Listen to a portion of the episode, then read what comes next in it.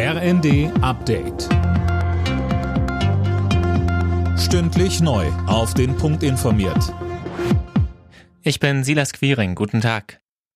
Gesundheitsminister Lauterbach fordert von der Ständigen Impfkommission jetzt klare Vorgaben, auch für die Jüngeren. Bisher gibt es eine Impfempfehlung für die vierte Impfung ja nur für über 70-Jährige und Risikopatienten.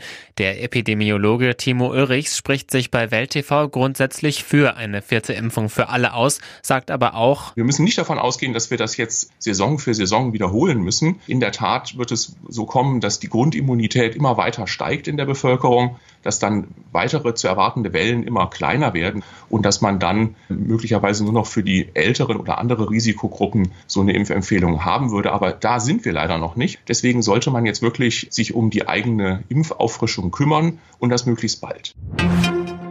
Im Nahen Osten ist es zur schwersten Gewalteskalation mit mehreren Toten zwischen Israel und militanten Palästinensern seit über einem Jahr gekommen. Die EU ruft beide Seiten zur Mäßigung auf. Ägypten hat angeboten, in dem Konflikt zu vermitteln. Vier weitere Frachter beladen mit Getreide haben die ukrainischen Häfen verlassen. Nach Angaben des ukrainischen Infrastrukturministeriums haben die Schiffe knapp 170.000 Tonnen geladen. Alena Tribold, wie sieht's denn eigentlich mit dem allerersten Frachter aus? Ja, der hatte ja am Montag in Odessa abgelegt, sollte heute in Tripoli im Libanon ankommen. Das verzögert sich aber nochmal. Übereinstimmenden Berichten zufolge wird das Schiff erst übermorgen erwartet. Die Gründe dafür sind nicht bekannt. An Bord des Schiffes sind 26.000 Tonnen Mais.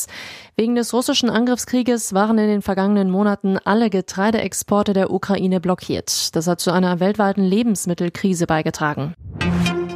In der Fußball-Bundesliga geht es heute mit dem ersten Spieltag der neuen Saison weiter. Ab 15.30 Uhr trifft Pokalsieger RB Leipzig auf den VfB Stuttgart. Am Abend empfängt Köln Aufsteiger Schalke 04. Anstoß ist da um 17.30 Uhr. Alle Nachrichten auf rnd.de